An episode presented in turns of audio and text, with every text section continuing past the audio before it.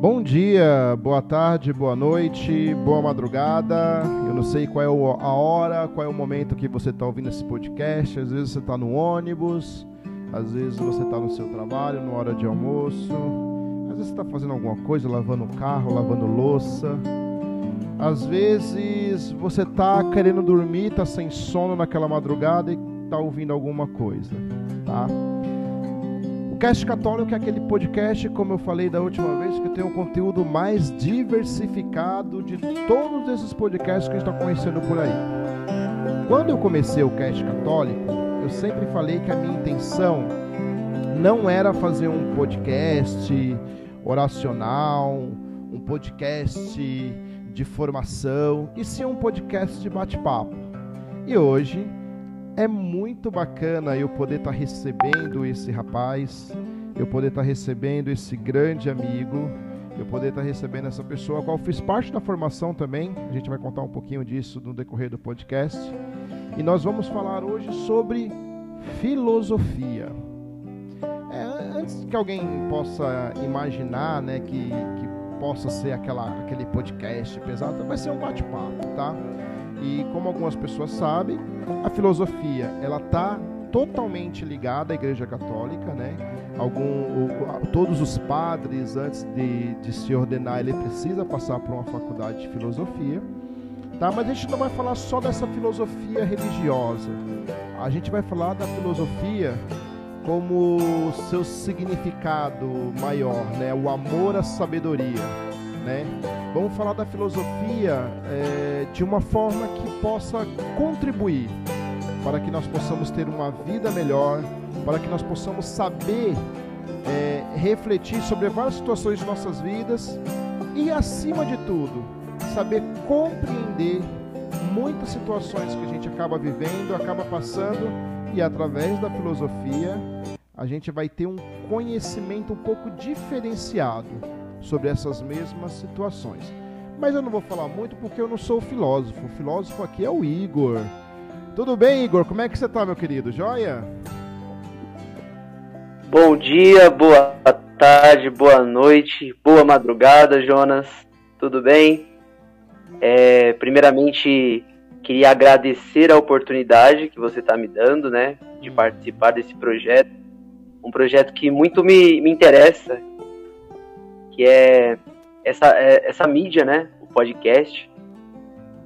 E feliz de estar falando sobre um assunto o qual eu amo muito, né? Acho que todos nós, né? E assim, o legal que a gente vai. Às vezes a gente fala de filosofia, a pessoa às vezes entorta um pouco a cara, já, já pensa aquele, né, aquelas pessoas vestindo túnica lá no Senado da Grécia, e às vezes não é bem assim, né? É, eu escutei uma vez um grande amigo meu, uma pessoa a qual eu acompanho e sigo, né, o grande poeta Sérgio Vaz. Ele fala que a filosofia está até em lavar o banheiro, né? Está até em, em, em você decidir o que você vai comprar no mercado.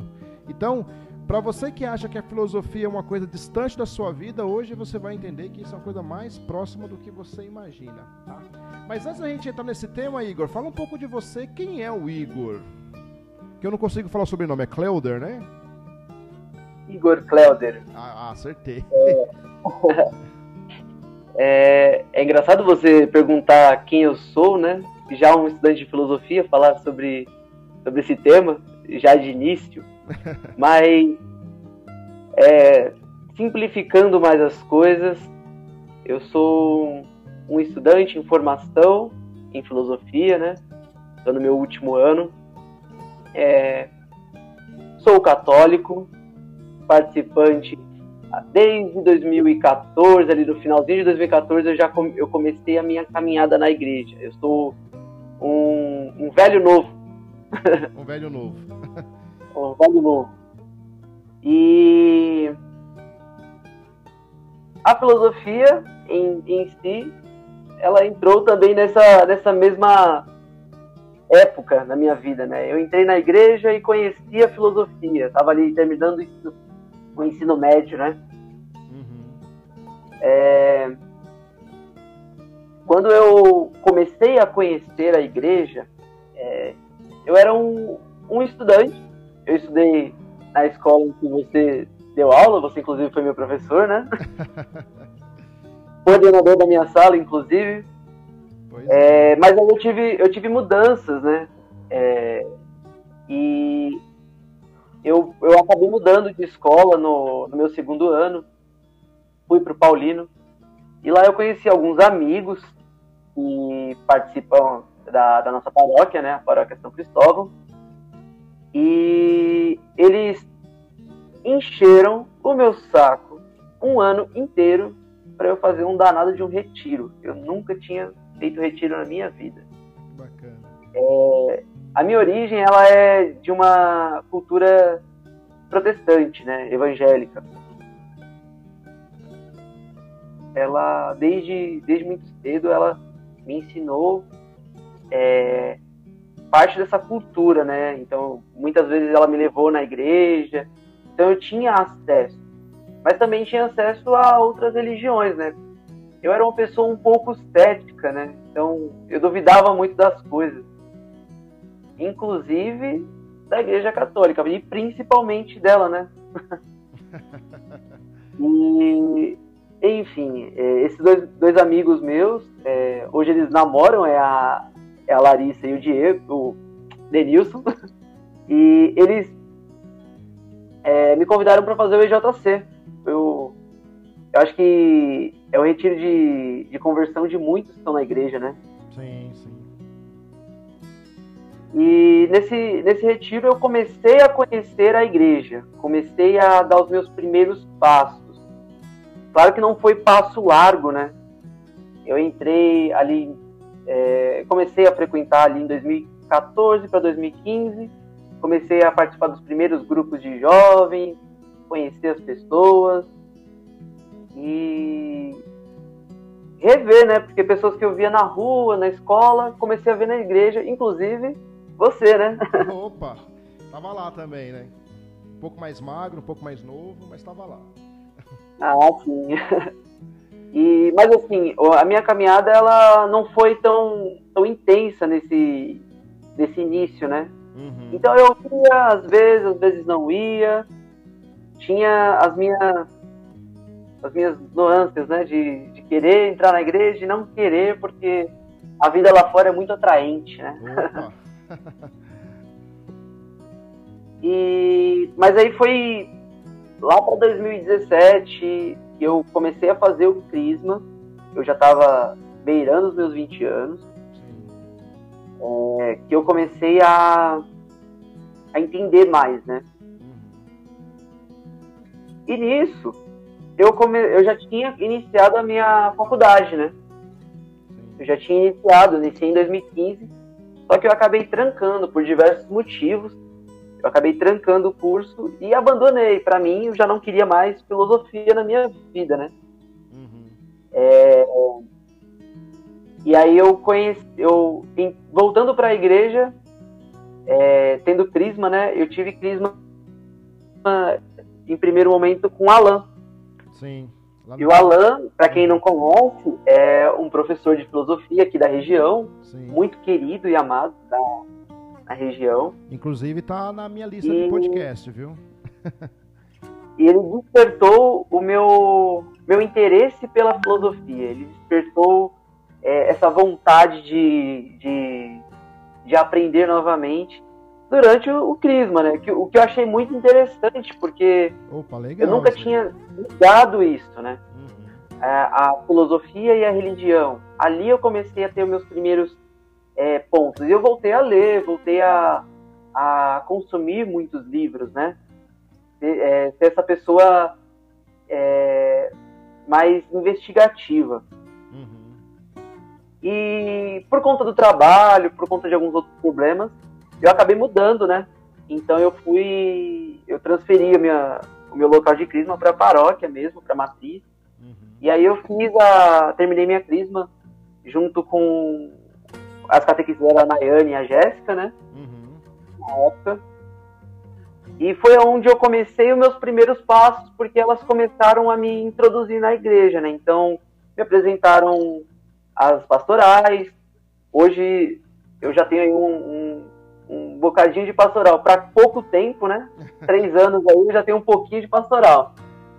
Mas, em primeiro momento, acho que o Lucas tinha falado sobre isso. É, eu entrei na, na, na pastoral da, da, liturgia, né? Pô, foi meu, mundo. meu primeiro, minha primeira pastoral. E, e aí, na pastoral da liturgia, eu ficava muito inquieto, porque era uma vez ou outra que eu servia. E aí, surgiu a oportunidade de ajudar no Crisma. E aí eu comecei a dar crisma de novo, então é, eu comecei a, a, ter essa, essa vontade de aula de novo, né, na verdade. Hoje você comecei a dar o crisma, catequista de crisma, né, hoje, né? Sou catequista de crisma até hoje. E é, voltei para a faculdade, com a cara e com a coragem. voltei para a faculdade de filosofia e continuei no, no, no crisma, né? É, hoje eu já tenho três Estou indo para minha quarta turma, vai ser do que vem, se Deus quiser. E não perdi a, a vontade, né? Bacana. E deixa eu te perguntar, Igor, você falou assim, eu, eu te conheço, né, desde a sua adolescência você, você cresceu numa adolescência muito conflituosa. Eu sempre falo que a época de 2008, 2009, 2010, até ali o 2014, o, o adolescente que viveu nesses quatro anos, ele viveu uma época de muito conflito, até mesmo de identidade. Eu vou te explicar o porquê, tá? É, se você for pegar a adolescência ali pro comecinho da década de 2000, era aquela adolescência mais de, de, de protesto, aquela adolescência mais de de, sabe, roqueiro, que, que, tem, que tinha uma identidade dentro daquilo que gostava, daquilo que, que enfim, que dos seus direitos e deveres, né?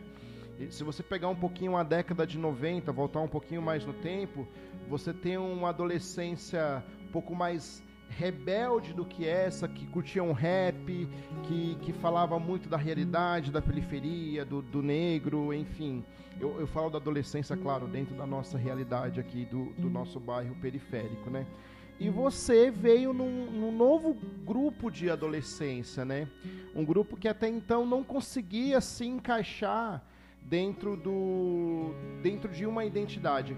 É, essa, essa dificuldade né, que, que, que teve os adolescentes, to, não só você, mas todos os adolescentes da sua época, é, teve algum prejuízo ou algum benefício dentro dessa sua ideia de filosofar, cara? É, você, você entrou num, num ponto bom, né? É, essa questão do, do autoconhecimento, né? De, de tentar se entender naquilo. Porque você pega os anos 90 mesmo e a ascensão do rap, do rock, do punk, né? Uhum. É, você vê uma adolescência muito mais decidida, né? E eles queriam se rebelar, queriam se mostrar. Uhum. E nós estávamos e nós estávamos no conforto. Num conforto. Havia uma estava vendo uma melhora, né, na, na economia do Brasil. Então, tinha, tem muito disso. A gente tem que entender o, o a, a, realidade que estava, né? Sim. O contexto disso tudo. E a única pergunta que a gente tinha era era esse questionamento mesmo do o que, que eu vou fazer daqui para frente. Sim. Então a gente sempre a gente cresce com essa com essa cobrança dos pais, né? De ah meu filho vai ser engenheiro, meu filho vai ser médico, meu filho vai ser um veterinário, meu filho vai ser, enfim, tantas outras profissões, né, que estão é, a elite, né? Então Bem a gente escuta né? sobre isso. E aí você imagina como que foi a minha família escutar que eu vou fazer filosofia. Vai passar fome. então, e, e, nesse contexto, eu comecei a, a, conhecer algumas pessoas. Eu lembro que o meu primeiro contato com filosofia, na verdade, foi. Eu, tava, eu era muito novo, eu tinha ali uns 12, 13 anos. E, e lá no, na escola é, tinha faltado um professor e entrou um professor de filosofia, só que era um professor eventual, né? Uhum. Só que ele perguntou, ele, ele provocou a gente, porque ele perguntou assim: Como vocês sabem que Deus existe? o, o, filósofo adora. E eu, e eu olhei para aquilo e eu vi todo mundo responder e eu não conseguia responder aquilo, porque como que eu vou provar a existência de algo que eu nunca vi, nunca peguei, nunca toquei, nunca senti? Uhum. E isso ficou na minha cabeça um tempo, porque ele, a única resposta dele para as pessoas é como que você pode provar isso? É. E, e, e, claro, a vida passou, né? Eu continuei. E assim, um tempo da minha vida eu era muito desinteressado da, de estudo, né? De escola. Eu não sei se era o, o, o ambiente, não eu sei também. se eram os amigos. é, e, e aí quando eu tive minha mudança, né? Porque eu, comecei a trabalhar com 16 anos e aí é, eu tive que mudar de escola porque não tinha vaga no horário noturno, era uma coisa assim. Certo. E, e nisso eu fui, eu mudei para outra escola e eu lembro do, de um contato com um professor meu. Ele mora aqui no Vargem Grande. O nome dele é Ronaldo. Ele era professor de sociologia e ele tinha umas, é, uns questionamentos, né, algumas coisinhas, só que eram coisas não com em relação a Deus, mas em relação à, à nossa vivência, né? Sim. Então, por que que você faz o que você faz? É, a, as, as, suas atitudes, elas estão baseadas no quê? E essas perguntas, elas foram me apetecendo a, a, a conhecer uma, a mim mesmo, né? Uhum. Mas ainda assim, não era o momento que eu, que eu fisguei a filosofia. Sim. Tive o meu professor de filosofia mesmo, professor Henrique, só que ele era muito aristotélico, então ele gostava muito de passar conteúdo, derramar o conteúdo na gente, a gente ficava muito quieto, né? Então não tinha muito debate. E, e, e aí, época de vestibular, né? Então a gente estava na, naquela, naquele pique. Eu comecei a, a, sentir vontade de estudar, eu vou fazer um, um, cursinho. E tinha um cursinho que ele era ali naquele, naquela escola é, Miguel Vieira. Sim. Fica ali na cidade. Tinha um, um cursinho ali e eu fui e aí teve uma aula introdutória de filosofia. E é, é onde eu queria chegar sobre o autoconhecimento, né? Sim. Porque a primeira coisa que eles falaram pra gente foi sobre a alegoria da caverna, a caverna de Platão, tanto Bonito. falada. Nossa Senhora. E para quem não conhece, eu vou fazer um breve resumo. Se vocês quiserem pesquisar depois na internet, está muito fácil de, de achar é, o texto original, né? Já traduzido, inclusive. É, é, a ideia pressupõe que existiam pessoas, né? É, eu acredito que seja uma família. Para mim, na minha mente, era uma família, né? Que vivia preso dentro de uma caverna. E nessa caverna, é, talvez vocês tentem desenhar na, na, mente de vocês, mas tinha uma fogueira atrás, eles eram acorrentados nessa caverna, e tinha uma fogueira atrás onde tinha algumas pessoas, alguns guardas que é, demonstravam imagens, né? Então, eles viam sombras, a sombra de um, de um objeto projetado pelo, pelo fogo. Sim. E aí você via aquelas sombras passando na sua frente e aquilo era a única contato com a realidade que eles tinham. Era o escuro, as sombras e um pouquinho de luz é, que, a, que a chama fazia, né? Uhum. Até que um deles, é, por algum motivo, ele resolve, por pura curiosidade, puro questionamento, resolve se desprender das correntes.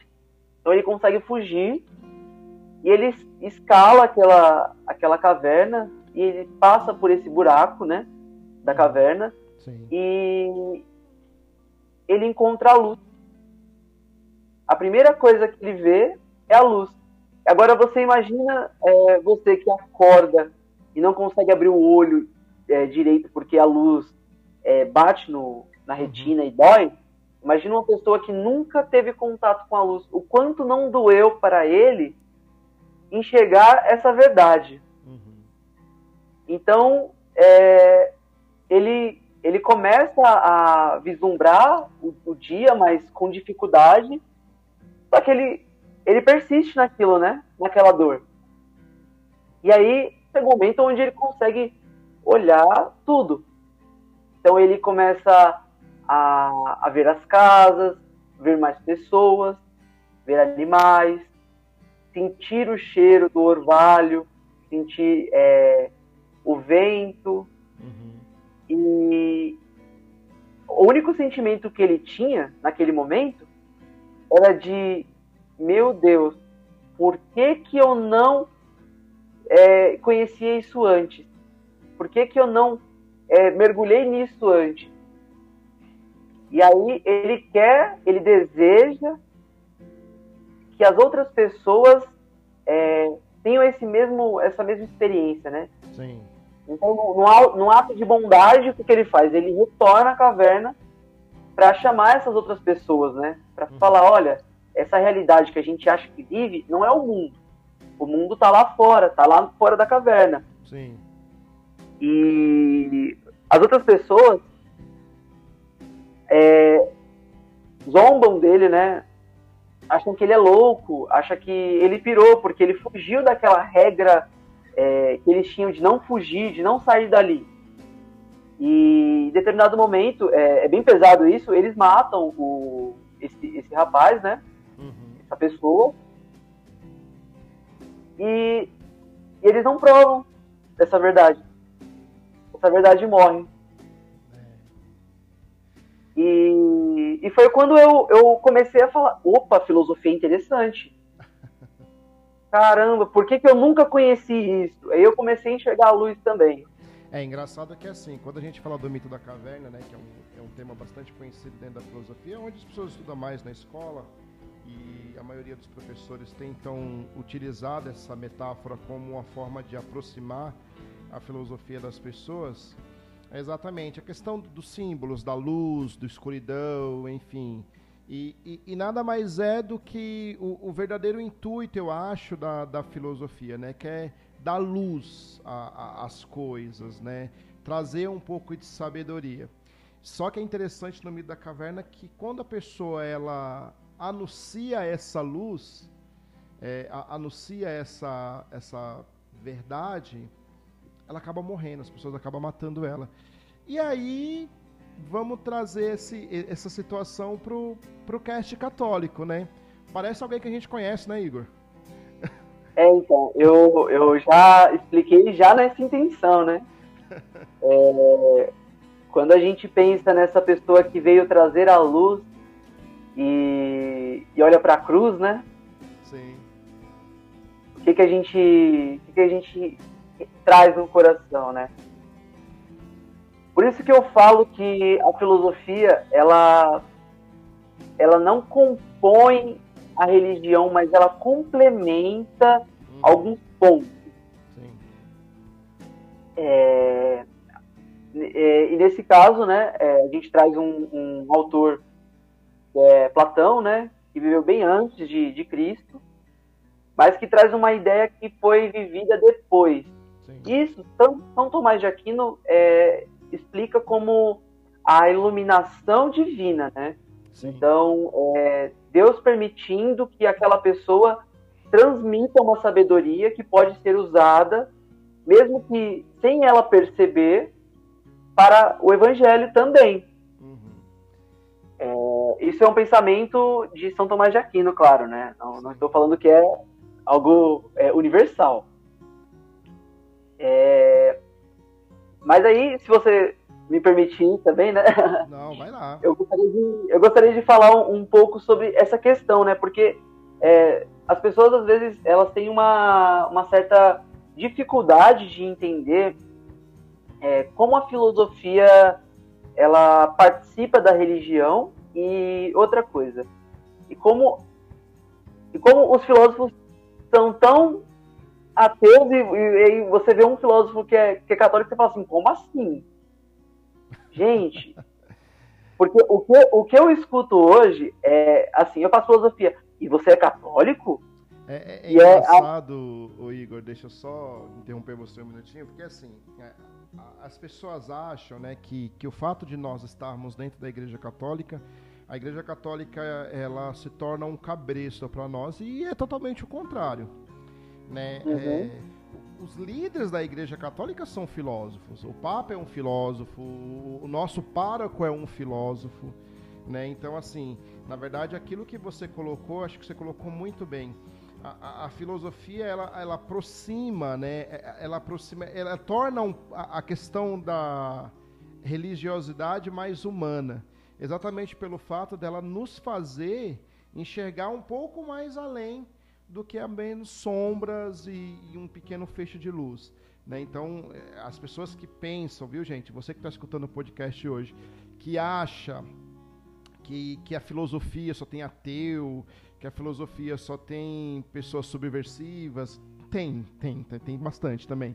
Mas é, tem muita gente que, que faz a filosofia no, no intuito, claro, né, de, de ter um, um, uma formação é, até intelectual, mas também nesse intuito de buscar conhecer é, a fé dentro da humanidade, né?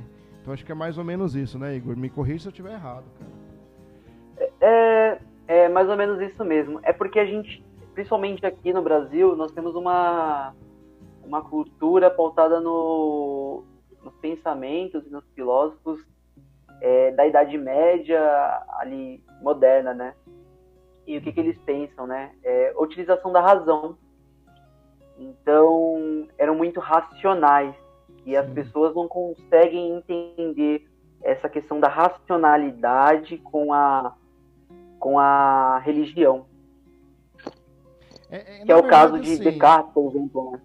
Na verdade, assim, acho que as pessoas elas ainda enxergam aquela filosofia é, do período pré-socrático, né? aquela coisa da escola jônica, da escola sofista, aquela coisa assim que, que procura, às vezes, a questão da natureza, a questão do, do significado, né? Querer significar todas as situações, né? Quando a gente, e você citou Platão do mito da caverna, que foi um aluno de Sócrates, quando a gente fala um pouco disso, da, daquele, da questão da, da iluminação, da questão do, de trazer luz para determinadas situações, exatamente o contrário de, de você querer dar um significado para tudo, né? Porque na Igreja Católica o que eu, que eu penso, né? Eu dentro do meu tempo de Igreja Católica é que por mais que você queira explicar algo, chega a hora que você esbarra na fé, né? E aí não tem não tem como você concretizar isso, né? É sua fé. É, é, na verdade, é aquela coisa do, do, do, diálogo entre ciência e religião, porque esse pensamento ele vai, é, vai diretamente ligado à, à, filosofia como uma ciência, né? E a ciência não se mistura com a religião de forma alguma, mas aí a gente tem que entender algumas nuances, né? Entender o que, que a ciência busca e o que, que a religião busca.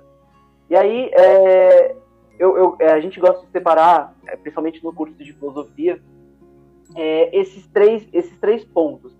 Que é, a ciência ela busca o que, quando e quando. Hum. Ela não está preocupada em, em conhecer uma verdade é, inerente ao físico, né? Ela está ela tá preocupada com a física, com a química, com a biologia, com o cosmos, né?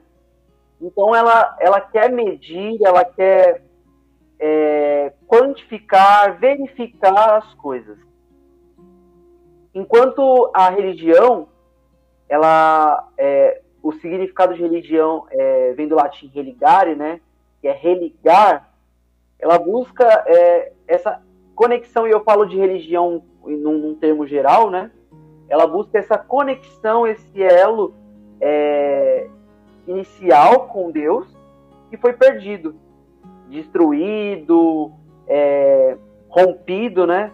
No caso do, do, do, cristianismo, a gente tem essa questão de Adão e Eva, paraíso, pecado, enfim, é, foi, esse, foi essa, esse rompimento. É engraçado que esse, essa descrição descreve o tal, né? O símbolo que São Francisco adotou, que é realmente significa isso, a busca do homem por Deus, é, vertical e horizontal, né?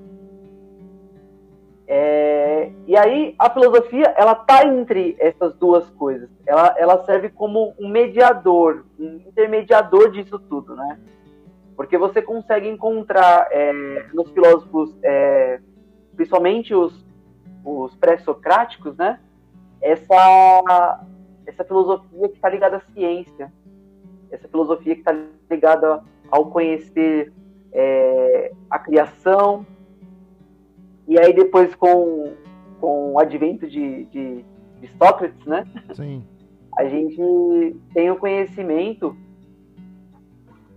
como como, é, como um autoconhecimento. A gente vai começar a buscar o, o, esse, essa verdade dentro de nós.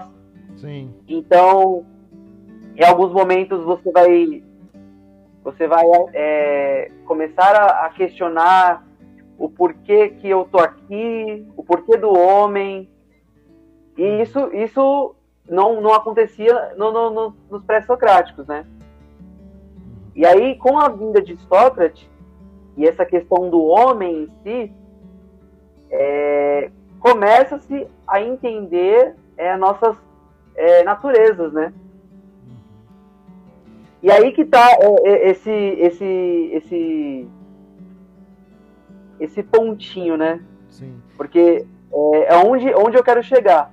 Quando eu, quando eu entendi Sócrates, quando eu entendi é, esse, esse conhecimento é, vindo para o homem e tentando entender essa, essa, essa natureza, foi quando eu comecei a entender a filosofia dentro da religião. E é, e é, engraçado que assim, se você for pegar um pouco dessa questão das escolas, principalmente da, da, do pós-socrático, né, que é onde que a gente consegue mais identificar essa, essas situações que a gente vive hoje, né?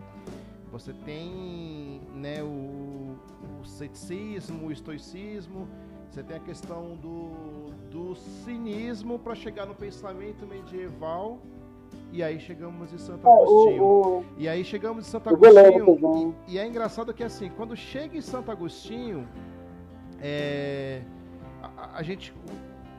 Né, quem, quem, teve a oportunidade de ler o livro Confissões, né, que, eu, que, eu, que eu li, né, Confissões de Santo Agostinho, é, começa a entender essa, essa questão do, do, do principalmente assim, eu procurava fora o que estava dentro, né, a, a questão do, do, do, aproximar mesmo, né, a sabedoria com a fé, né, e, e, isso as pessoas às vezes que enxergam a filosofia, as pessoas que têm que têm a filosofia às vezes como algo distante, como você mesmo disse, né, não consegue fazer essa junção, né, da, da questão da, da fé com a sabedoria, ou mesmo da fé, né, que até um, um, outro tema que a gente vai falar daqui a pouco, é da fé e a razão, né?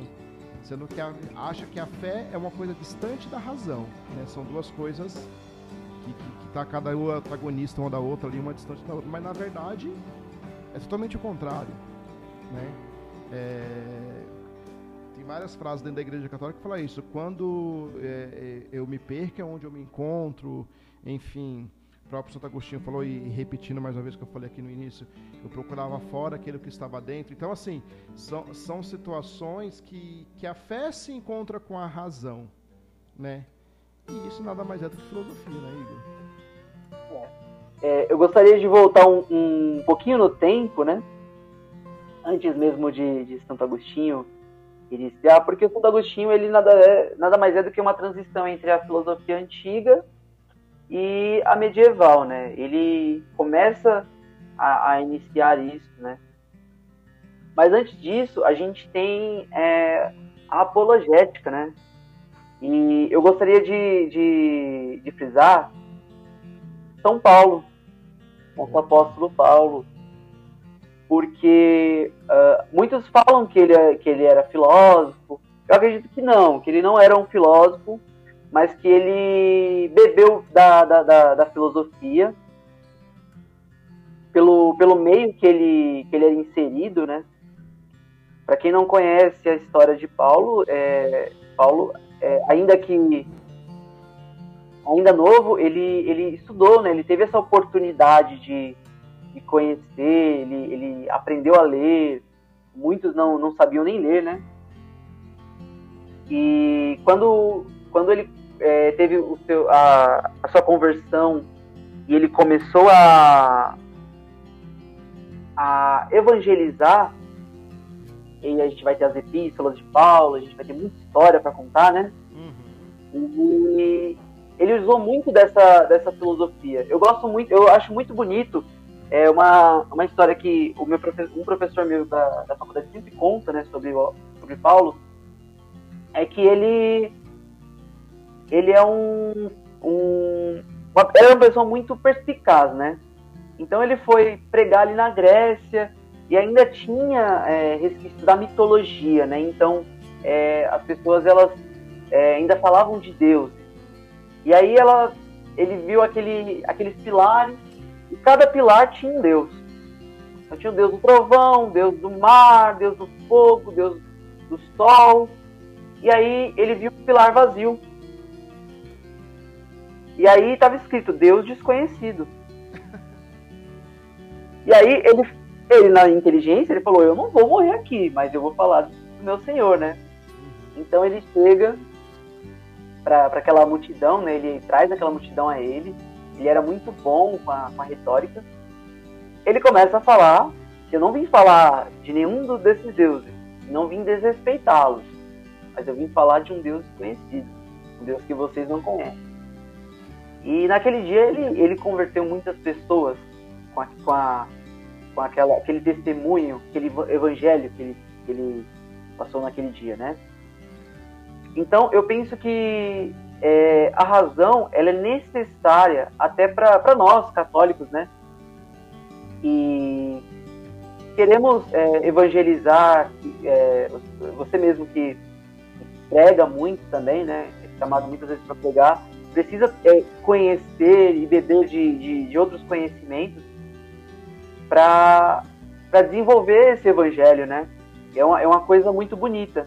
É engraçado que é assim, né? Você falou uma coisa que é interessante, né? Dentro das minhas pregações, hoje em dia eu estou um pouco mais, né? É, estou menos ativo na pregação como eu estava antes, né? Antes eu, eu, pregava, só que assim, eu, eu tenho algumas situações de lembranças e algumas coisinhas até gravadas também que assim, é, eu percebi que com o tempo as minhas pregações ela se tornou mais, vamos falar assim, mais, é, mais completas, né? mais significativas. Antes eu ia pregar, eu me preocupava muito com a questão é, emocional, a questão espiritual, assim, claro, sempre em primeiro plano, mas a minha ideia era sempre a questão emocional, que o povo chorasse, que o povo tivesse um. É, eu achava que assim, enquanto mais. Olha só que pensamento maluco, Igor. Enquanto mais eu fragilizasse uma pessoa numa pregação, é, seria mais fácil eu introduzir Deus para essa pessoa. Com o tempo eu fui percebendo que isso era uma coisa meio que, que ruim, né? Porque a pessoa ela conhecia Deus através de uma ruptura, né? Ela conhecia Deus através de um momento assim de, de, de conflito, um momento de, de lembranças ruins, enfim. Então, assim, aquela conversão daquela pessoa numa pregação que eu estava fazendo de, de, um jeito um pouco mais, vamos falar assim, um, um pouco mais emotivo, era uma conversão vazia, né? quando eu fui percebendo que eu, que eu comecei a dar, dar um pouco mais de, de humanidade dentro das minhas pregações, fazer com que a pessoa reconheça, fazer com que a pessoa entenda e fazer com que a pessoa perceba o, o, o verdadeiro sentido, né? E, e, o mais importante, que ela pudesse ter a opção de escolher. Eu quero ir por esse caminho e não eu sou obrigado a ir por esse caminho. Aí eu percebi que, que as pregações ficavam mais é, certeiras, ficava mais. Né? E a filosofia me ajudou muito nisso, né? Conhecendo muitos doutores mesmo da igreja, né?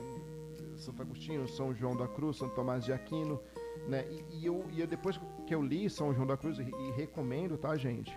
É, que, que, vocês possam ler um pouco, principalmente quem passa por um momento de ceticismo, de, de, de escuridão, de, de fé. Ler São João da Cruz te faz você se sentir mais humano. Né? E, e, é engraçado como a filosofia me ajuda hoje, né? Eu não sou filósofo, tá? Eu sou um, um curioso. Na verdade, assim, algumas pessoas já falam, não, você é um filósofo sim, mas eu, eu, eu não me considero um, um filósofo, até por questão de formação, né? É, existe uma discussão muito grande dentro da filosofia se é necessário realmente uma formação em filosofia para ser um filósofo. Eu acho que sim, né? Então, assim, eu não me considero um filósofo, mas eu me considero um cara que busca a sabedoria para aproximar Deus das pessoas, né? E o que eu queria te perguntar, Igor, dentro disso também, né, falando um pouquinho dessa questão, dentro, dessa seu, dentro desse seu curso de conhecimento, né, que você foi para a faculdade, que você saiu ali do, do Igor adolescente, do Igor é, que estava cheio de conflitos e começou a se encontrar. E nesse meio entrou a igreja, né?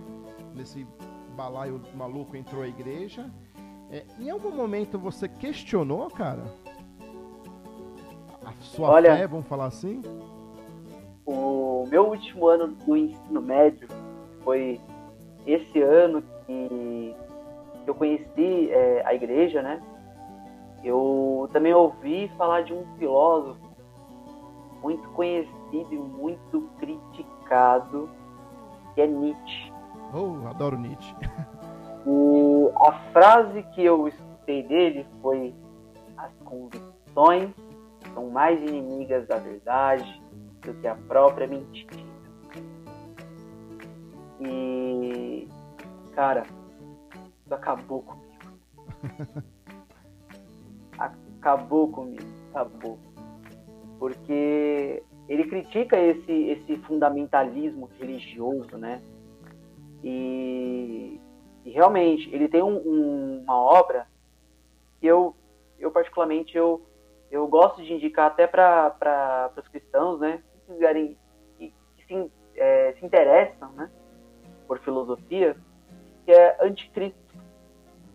E é um nome muito pesado, né? Pra gente Sim. falar num, num, num cast católico, né? Mas nesse livro ele ele é, só só para contextualizar a questão de, de Nietzsche, né? Ele ele retorna esse pensamento sobre a natureza, né? E, e sobre a mitologia. Ele tem uma, uma questão moral, né? Então ele fala muito sobre é, Apolo e Dionísio, né? Então ele tem essa, essa comparação, porque Apolo é, é um deus, é, na, na, na, visão dele, né, um deus harmoni, harmonioso, né, racional, é, é um deus que, que, se demonstra como, como, como um ser perfeito, né? Ele é o, o deus da beleza, né, o deus sol. E aí você tem é, Dionísio, que é o deus do vinho, o, o, é, o devasso, o, de, o, o, devasso, né? Do teatro, da, da, da zorra, das festas, das orgias, enfim. E aí você tem é, é, esse, esse embate, são dois irmãos, e, e, você tem esses dois embates. Ele fala que nós, nós temos essas duas tendências, tanto a racional quanto essa que é mais emoção, né? que é mais é, é, ligado aos nossos vícios. Ele fala que nós, é, é, católicos, na verdade, os católicos da época, né, que ele, que ele vivia, é, eles viviam nessa, nessa ideia é, do, do, deus Apolo, né? Essa ideia de, da ética, da, da moral perfeita, dos bons costumes só que a gente, é, só que nos prendíamos e não conseguíamos entender nossas emoções e nossos sentimentos. Então, é basicamente como se nós fôssemos retraídos, né? Sim. E de certa forma, ele não estava errado. Ele não estava errado. E aí ele ele ele dá ele dá abertura a essa obra, né? E é muito pesado, não é muito pesado mesmo onde ele critica é, a, a, doutrinação, ele critica vários, é, várias coisas dentro da igreja. Só que ele critica porque naquela época ele não conseguia entender é, onde a igreja é, estava, estava indo, né? Por Sim. isso que ele tem aquela grande frase, é, Deus está morto, né? É, ele fala que nós matamos Deus quando nós começamos a utilizar do nome dele para matar, para roubar, para explorar o outro. E aí, é, nesse sentido, é, a gente consegue entender o porquê dessa, desse, desse ataque, né? Ele não era um anticristão, ele não era anticristo, mas ele era anti é, a realidade que, que ele havia é, presenciado, né? Há uns anos antes. E eu conheci esse cara. Conheci esse, esse, esse filósofo, né? E aí bagunçou toda a tua mim, vida. E pra mim bagunçou tudo, porque eu fiquei assim, mano, como que eu vou é, ser católico e achar que ele tem razão? Como que eu vou? E, e não era bem assim, né? Uhum. E aí é onde eu, eu comecei a me aprofundar, porque assim, é, a filosofia é muito vasta. A filosofia, ela, ela tem várias nuances, né? Então, é, com São, é, Santo Agostinho, que foi minha primeira, meu primeiro contato, é, é engraçado, né? Teve todas aquelas escola, escolas helênicas, né? É, o helenismo estava muito presente, essa, essa filosofia. E Santo Agostinho, o que, que, ele, que, que ele era? Ele era um fanfarrão. Ele era um Dionísio. Ele era um Dionísio, né? Ele era um fanfarrão. E ele carregava com ele esse, essa vida, né? Uhum. E aí, do lado dele, ele tinha a sua mãe, né? A Mônica, que rezou fervora, fervorosamente a vida inteira pela conversão do filho. E, e ele, lá perto da morte já ele se converteu, mas Santo Agostinho era uma pessoa muito estudada, principalmente da filosofia helênica, da filosofia grega, né? E principalmente de Platão. Então ele inicia esse, essa ideia, né, de juntar a fé e a razão. Começa-se ali a patrística, começa ali um movimento de, de estudo dentro da Igreja Católica que, que vai trazer essa filosofia helênica e compõe até hoje é, as nossas doutrinas. Cara, e... Só que assim, você, você como bom filósofo, tá? Você não respondeu minha pergunta. em algum momento você teve, você se questionou ou não? Você, você sempre encarava aquilo que você estava aprendendo na faculdade, aquilo que você estava adquirindo através de suas leituras, como uma complementação daquilo que você já vivia na sua vida, como uma complementação de sua fé? Cara, eu, eu é, nesse, nesse sentido não. Nesse sentido não. Eu não me senti tão perdido a não ser esse ponto onde eu trombei é, Nietzsche, né? Nietzsche. Lá atrás. Mas depois eu consegui me manter. Mas eu me mantive porque eu tive essa pausa entre é, a minha verdadeira conversão ao catolicismo e os meus estudos da filosofia. Uhum. Então, então eu parei a filosofia ali no primeiro semestre de, dois, de no segundo semestre de 2015 então, eu estudei um semestre. E eu comecei uma caminhada religiosa e uma formação que, que teve essa influência, principalmente do Alain, mas de, de, outros, é, de outras pessoas, né? Você mesmo. É, eu já tive muitas conversas com você também. É, que, que, me, que me guiaram, né? Que me, me instruíram muito bem em relação a, a, a, minha, a minha fé. Então, quando eu voltei a estudar filosofia, eu já me sentia maduro o suficiente na fé para não cair nesses, é, Nas nessas ideias. de né? bananas. Né? É, é, engraçado, Igor. Eu pergunto isso porque, assim, dentro. Eu, eu tenho uma tese comigo, né? Não é uma tese. Isso, na verdade, eu tive uma Uma inspiração em, em oração mesmo, né? Em oração pessoal, em oração sozinha, sozinho. E aí veio que a nossa fé, né? Ela tem três etapas, vamos falar assim, três momentos. Isso não é nada teológico, tá, gente? Não está na Bíblia, não, não, ao menos não encontrei lá, né? Às vezes está, eu não sei.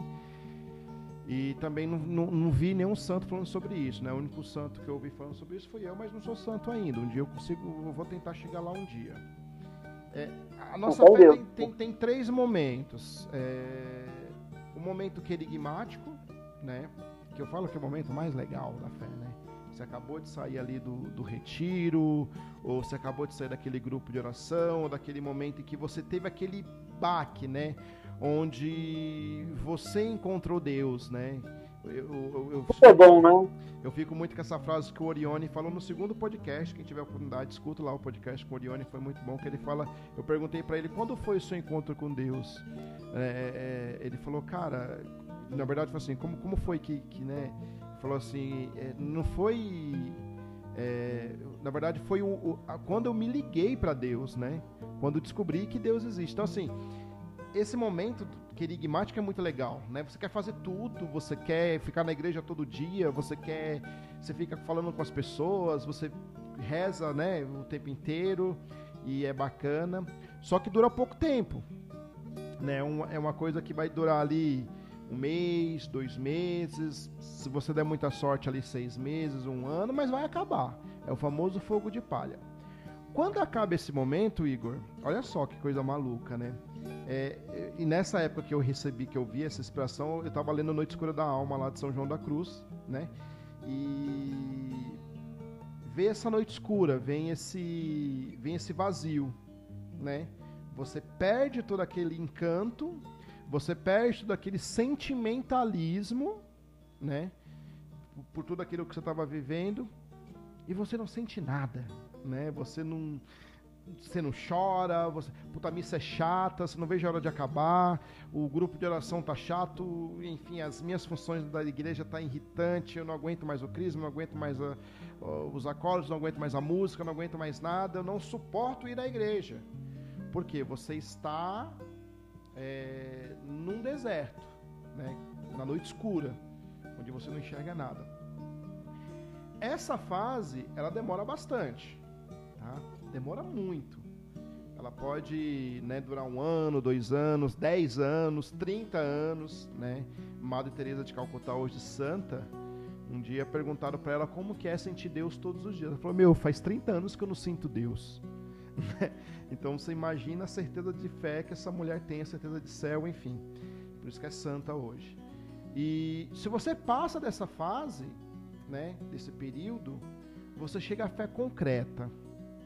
E o legal da fé concreta, né, da fé solidificada, aquela fé que no Evangelho está falando, de, de você construir a casa num, num terreno onde não é arenoso, ou, ou enfim, num terreno firme.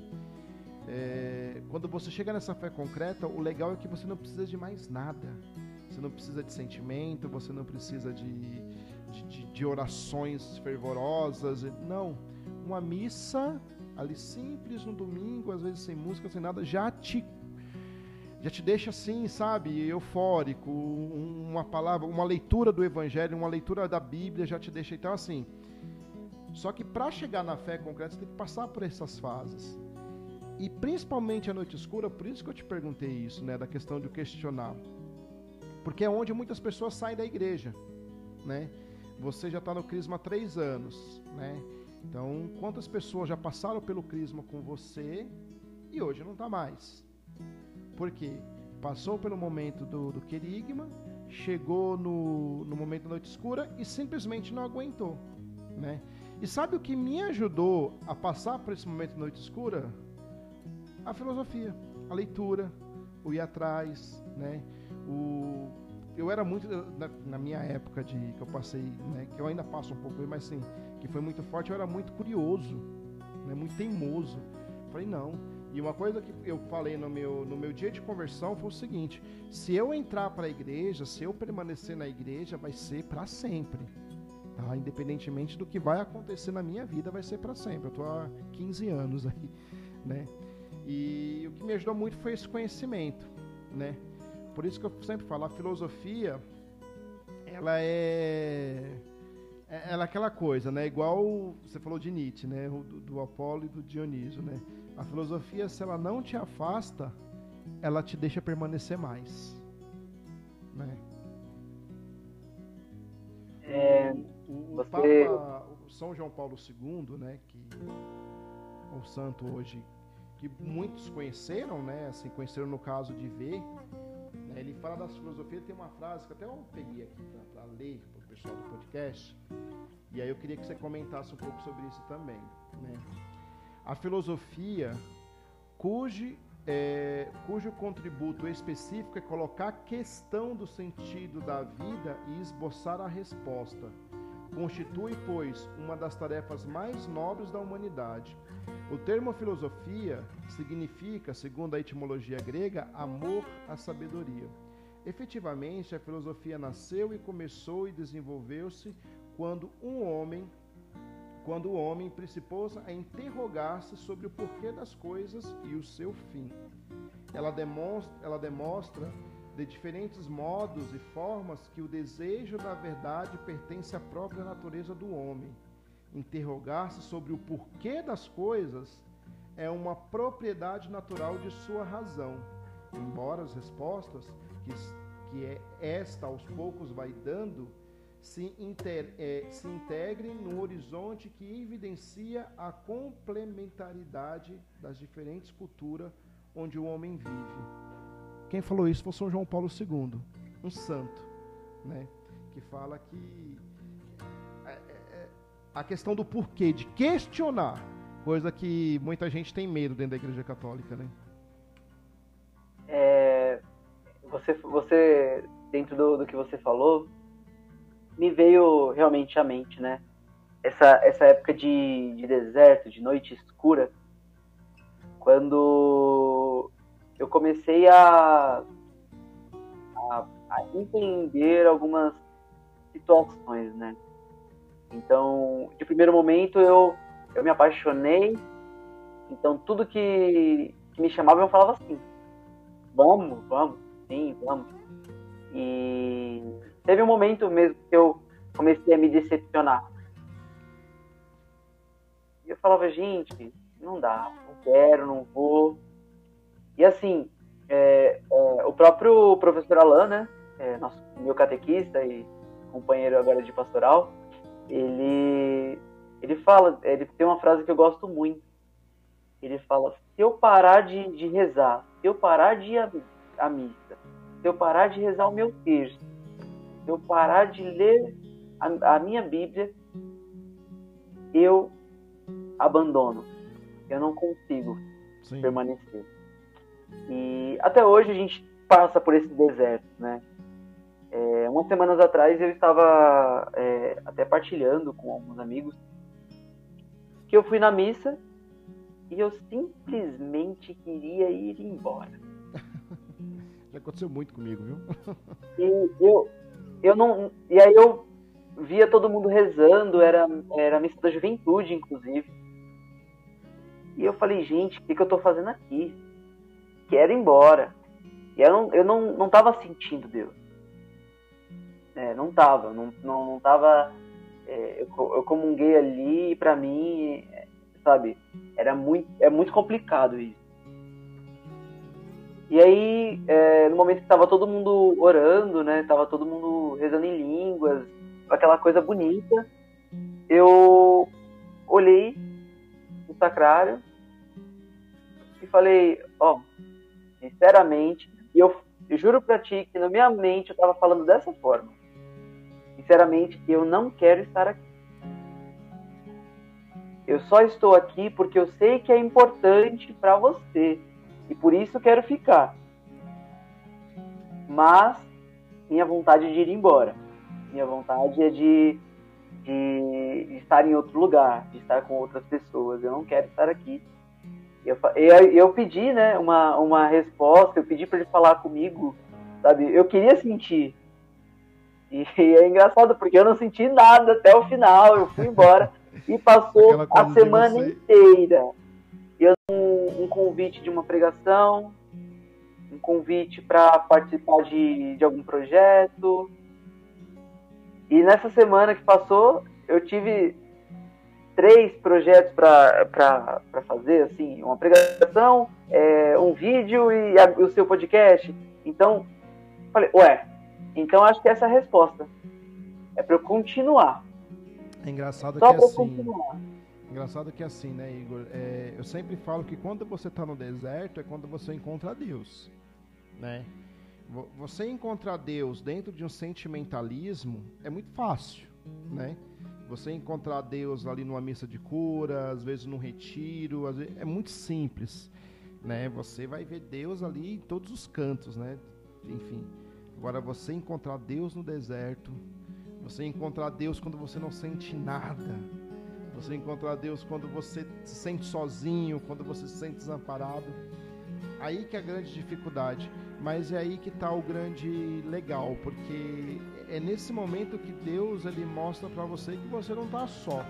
Independente de sentimento, tá, gente? Eu falo isso, às vezes a pessoa pensa, nossa, quando você está ali no deserto, você vê. Não, não é isso não. Às vezes você não sente nada. Às vezes não acontece nada ali, continua ruim pra caramba. Mas você, em, em determinado momento, você começa a perceber que na verdade não é Deus que precisa de você, é você que precisa de Deus. E não é Deus que tem que buscar você, você que tem que buscar Deus. E se você não está sentindo nada naquele momento, é porque é para você continuar para uma hora você ter um, um, um sentir-se, você poder sentir algo, né? E às vezes as pessoas confundem nisso. E deixa eu, Igor, a gente já está ó, uma hora aí uma hora. Deixa eu abrir aqui o programa. Uma hora e vinte, mais ou menos? Uma hora e dois minutos. Deu uma hora, uma hora de papo. Então a ah, gente já, normalmente quando chega nessa hora aqui, o nosso podcast aí, você já está acostumado com uma hora e dez, uma hora e quinze, a gente vai para finalização. Cara, tu é meio, tu é meio subversivo, assim, tu é meio de esquerda, socialista, tu é meio de umas opiniões meio maluquetes, assim que, que às vezes provoca. Como que você lida com isso dentro da igreja, cara? Eu, eu lido primeiramente com bom humor, né? eu gosto de eu gosto de dar risada, gosto de brincar, mas assim, é, eu tenho eu tenho uma visão é, que é muito engraçada. O meu ensinamento, a minha corrente filosófica que eu, que eu mais gosto, né? é, Aristóteles, eu tenho ele tatuado na, na minha pele, né? Uhum. E logo, portanto, né, eu gosto de São Tomás de Aquino. E, e foi onde eu comecei a, a, a compreender mais meu papel dentro da, da, da, igreja, né? Porque São Tomás de Aquino, ele... Aquela coisa que, que, que você falou até sobre é, São João Paulo II, né? Sobre esse questionamento. Porque São Tomás de Aquino, ele questionou mesmo. Ele questionou mesmo. Ele estava numa posição que ele, poder, que ele podia questionar. Ele podia ir além.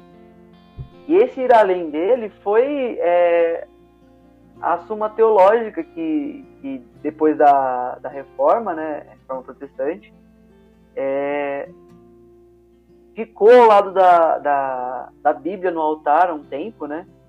Porque era, era a base, depois de um tempo, e, e ele era criticado, mas era a base.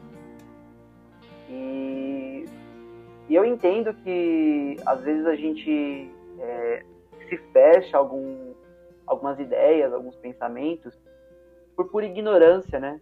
Sim, no conhecer, Porque, né? é, a gente tende a, a, a querer é, ter essa convicção para tudo, né? Mas esse fundamentalismo que a gente usa às vezes com, com, com, nosso, com nossa doutrina funciona porque é, é, é nosso, né? É da igreja. Mas quando você trabalha com, com política, com educação, com, com outras questões sociais, é, você tem que estar aberto a, a, a novo, ao novo, né? Porque eu, eu, eu, já, eu já percebi que eu tenho essa mudança mesmo de, de ideia, é, principalmente na política, porque uma hora eu, eu, eu defendo muito aquele, aquele partido que, que é de direita ou é centrão, né? E tem uma hora que, que o pessoal fala assim, não, o Igor é comunista. mas não, mas não, é, é, eu acho que tem situações, a gente precisa analisar o nosso, nosso contexto social, né? Não é porque uh, um, tal pensador falou que, que, que essa pessoa vai transformar o, o Brasil numa, numa Venezuela, que, que é verdade, né? Que é, que é isso que vai acontecer. A gente precisa ir a fundo, né? É, as últimas eleições para a presidência, é, a gente teve muito disso, né? Teve muito dessa briga e tudo, e muita gente me criticou muito, mas é, eu mantive o, o, o, o, meu caráter de pesquisa, né? De entender o, o, que, que a gente estava passando, é, quais eram as opções que a gente tinha. E hoje a gente está em época de, de, eleição novamente, e novamente eu estou é, é, sendo julgado, né? Olha lá o de novo. Que... Falei, gente, calma, vamos lá. Vamos pensar, né? Vamos analisar. Porque é, é essa coisa, é entender, né? É, que nem quando as pessoas falam de comunismo, né? É, o que, que é o comunismo? É aquela ideia, aquela ideia fechada, sabe? Porque, assim, é, uma ideia que é marxista não era o que Marx falou, porque não foi o, o Marx que criou o marxismo. Uhum. Como, peraí, vamos lá. É compreensão, e compreensão muda. Sim. Eu estava conversando com um amigo meu agora no ônibus, falando sobre isso. Existe essa mudança, né? É, a forma como, como eu leio e compreendo algo pode ser muito diferente da sua. Sim. E, e é isso que, que, que, acontece. A gente precisa entender e achar um, um denominador comum nisso tudo, né? A, a, Bíblia, cara, que, que é o nosso livro, né? O, o, nosso livro sagrado, a Bíblia sagrada, que é a nossa base de fé, enfim. Se você pegar a Bíblia, ela tem os quatro conhecimentos, pilares do conhecimento nela. Você tem o conhecimento histórico, filosófico, científico e o empírico, tá? E, e a Bíblia, ela é totalmente, por mais que a gente tenha as nossas orientações pelos nossos padres e aquilo que a igreja fala para nós, através do catecismo da igreja católica e da tradição, mas a Bíblia é totalmente interpretativa, né?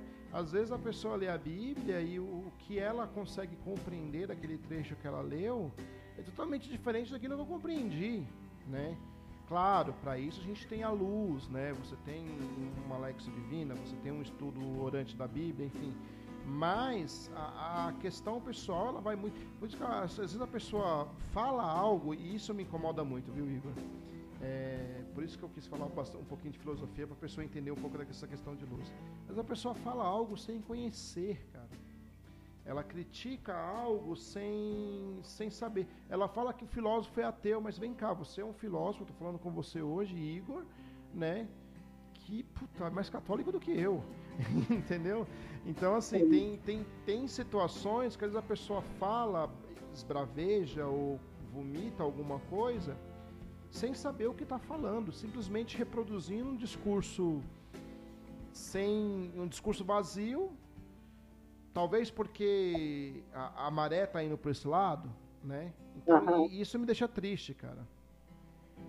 Mas enfim, é, Igor. É aquele, é aquele discurso pré-moldado, né? Sim, sim, sim. E a filosofia, gente, eu falo para você, viu?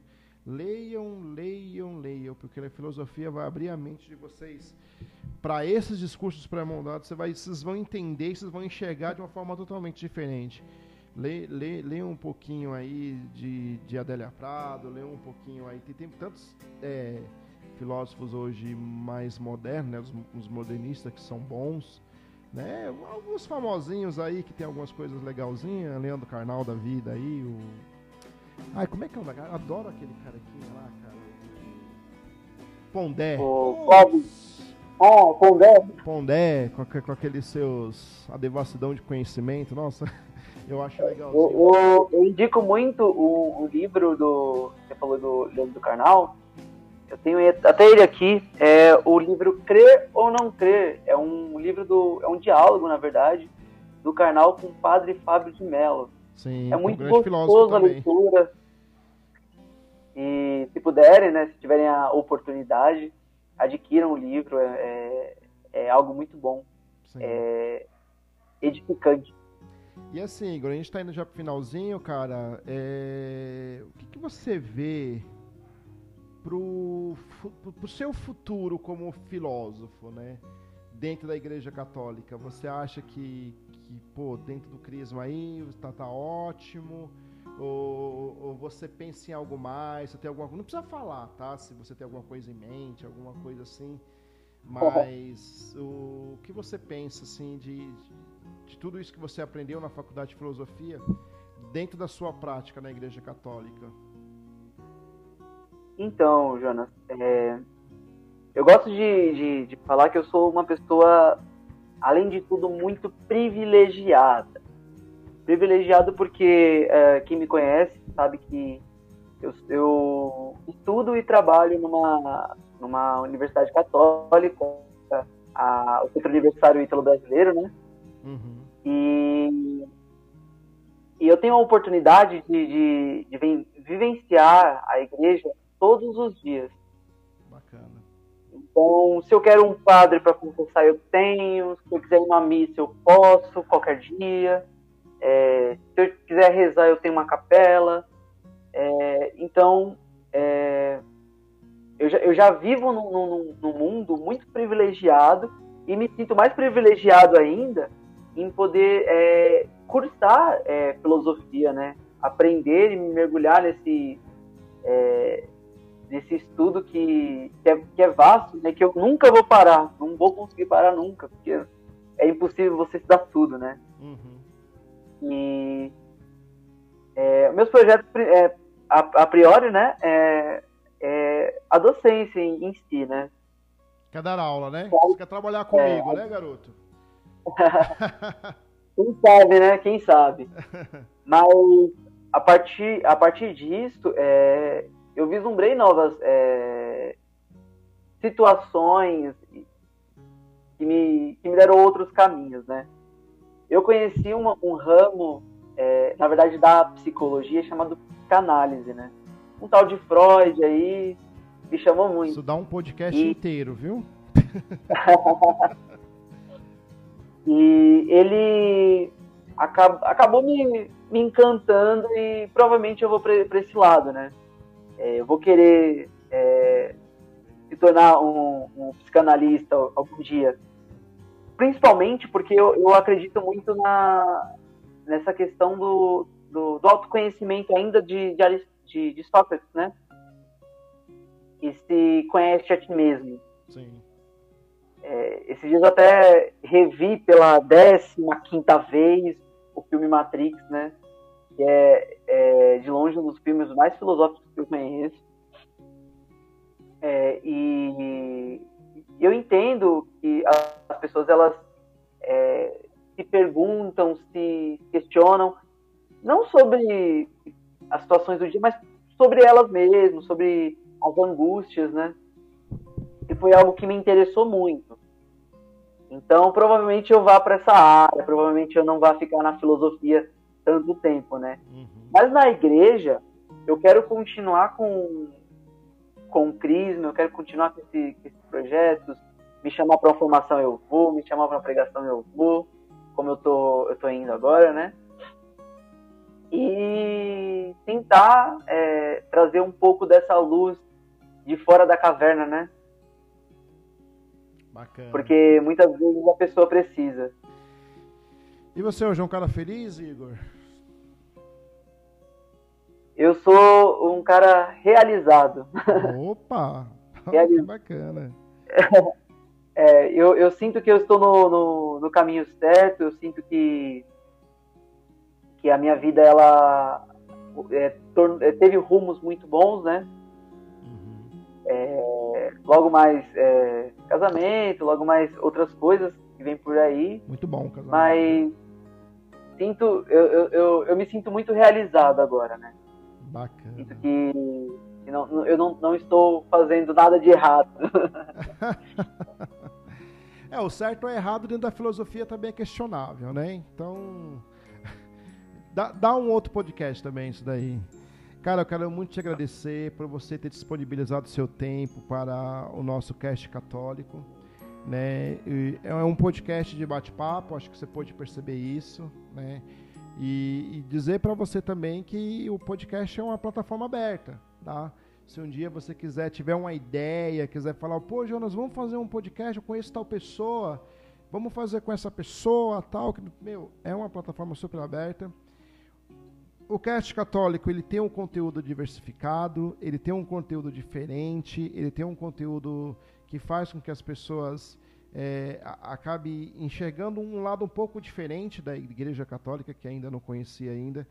Temos bastante ouvintes, viu, Igor? Que nem eu te falei agora, chegamos a mais de 200 reproduções, cara, é, desde o último podcast. Então, tô feliz pra caramba, né?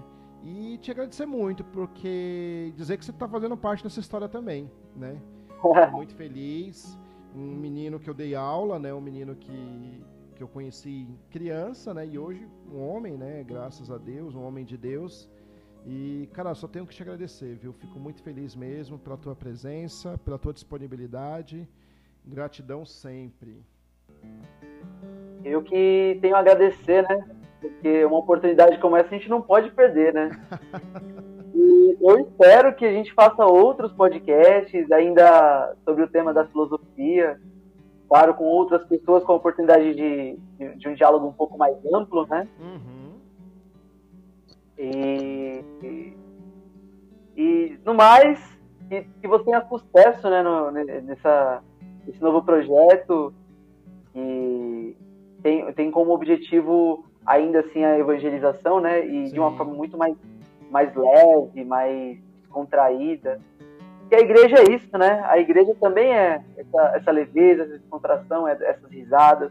Para quem não, não, não tá dentro e quer conhecer, seja muito bem-vindo. Baixa um pouquinho o rosto aí, vamos tirar uma foto que eu vou postar na rede social. Aí, garoto. E deixa eu te perguntar, Igor, você tem alguma rede social que você quer divulgar? Você tem algum, alguma coisa assim? Que a pessoa quiser entrar em contato com você, quiser bater um. Às vezes a pessoa quer conversar um pouco mais sobre o tema, né? O nosso podcast tem uma hora só, uma hora e vinte, quer falar um pouco mais, quiser falar diretamente com você, te procura onde, cara? Bom, vocês conseguem me achar tanto no, no, no Facebook, é Igor com H, e eu vou soletrar, hein? É C-L-E-W-T-E-R, Cleuder. Clauder. E aí você pode, vocês podem me achar também no, no Instagram, acredito que é até mais fácil, né? Uhum. É, é, o meu nick lá é arroba hcleuder, C-L-E-W-D-E-R. Também quem quiser conhecer o, o Centro Universitário Ítalo Brasileiro, né, que é onde eu trabalho e, e é muito bem-vindo a, a, entrar lá, é, é o arroba sou Ítalo, eu também estou por lá, né? Então, quem quiser me achar lá também, como, é, como suporte lá, é, buscar o curso de filosofia ou, ou, outros cursos, né? Eu também estou à disposição, Jonas. Vou me matricular.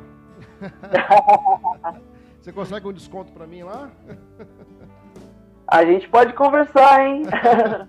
tá certo. Igor, muito obrigado. Eu, sim, fico muito feliz mesmo. E meus amigos, minhas amigas, né? Fico muito feliz de você ter ficado mais uma hora com a gente nesse cast católico, tá? Se eu não me engano, eu já estou perdendo as contas, acho que é o sétimo episódio, né? Temos episódios bacanas aí, desde o primeiro episódio com o Lucas, aí Orione, o Ítalo, Magno. Cara, escuta o podcast do Magno, viu, Ítalo? O, o Igor, tá muito bom. Podcast com o Magno, com o Quito, enfim. Tem muito conteúdo, tem muita coisa bacana. Vai lá, assina o podcast. A gente está em todas as plataformas de podcasts aí, né? Todas mesmo, né? Recebi um e-mail esses dias falando que está em todas, né? Eu não sei quem inventou uma plataforma nova, mas a gente está no Apple Podcast, no Spotify, no Google Podcast, no Pocket Cast. Enfim, tem muita plataforma, eu não sei qual que é. Então, se você não tem, baixa o Spotify, Bas, é, vai lá, no próprio celular às vezes tem um, um, agregador nativo de podcast onde você pode procurar e só colocar lá, Cast Católico. Cast Católico. Vai lá, assina sempre que tiver um vídeo novo. Normalmente segunda, terça-feira eu tô subindo os vídeos, os áudios novos, os podcasts novos aí. para a gente estar tá acompanhando. Que Deus abençoe você, que Deus abençoe sua vida.